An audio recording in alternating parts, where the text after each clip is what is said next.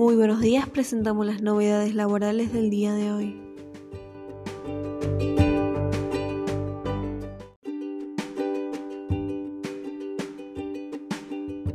Se aprueba la versión 6.0 del programa aplicativo Impuestos Internos que deberán utilizar los contribuyentes y o responsables para determinar los impuestos internos, excepto cigarrillos, a partir del periodo fiscal enero del 2021 inclusive. En tal sentido, se establece que las presentaciones de declaraciones juradas, originales o rectificativas que correspondan al periodo de enero del 2021, en su caso el pago del saldo restante, serán consideradas cumplidas en término siempre que se efectúen hasta el 15 de marzo del 2021 y las declaraciones juradas se hayan confeccionado con la versión 6.0 del programa aplicativo.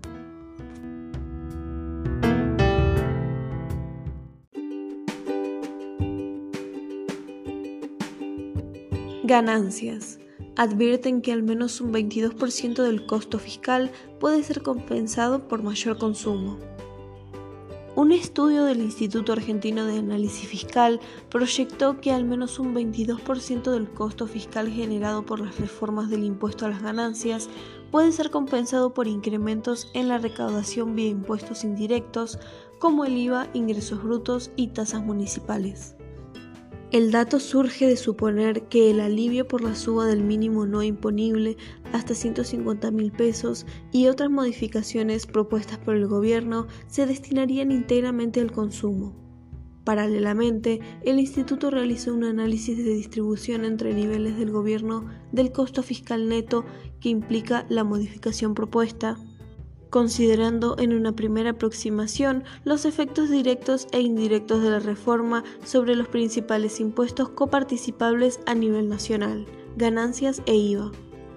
El resultado de la estimación dio que el sector público nacional financiaría el 40% de la modificación, mientras que las provincias contribuirían con el 60% a través de los recursos netos reasignados por la coparticipación.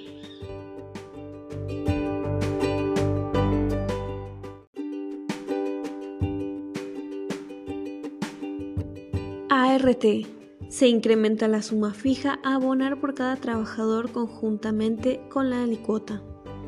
La resolución 115 del 2021 dispone que la suma fija a abonar por cada trabajador conjuntamente con la alicuota con el destino al Fondo Judiciario de Enfermedades Profesionales será de un valor de 40 pesos, antes de 0,60 centavos.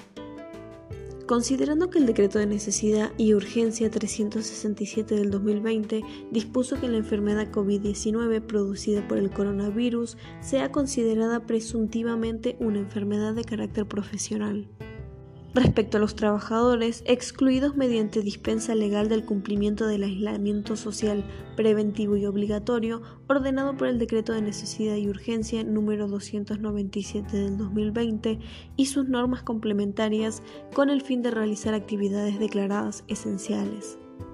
Asimismo, en los casos de trabajadores de la salud, dicho decreto estableció en su artículo 4 que se considera que la enfermedad COVID-19 guarda relación de causalidad directa e inmediata con la labor efectuada, salvo que se demuestre en el caso concreto la inexistencia de este último supuesto fáctico.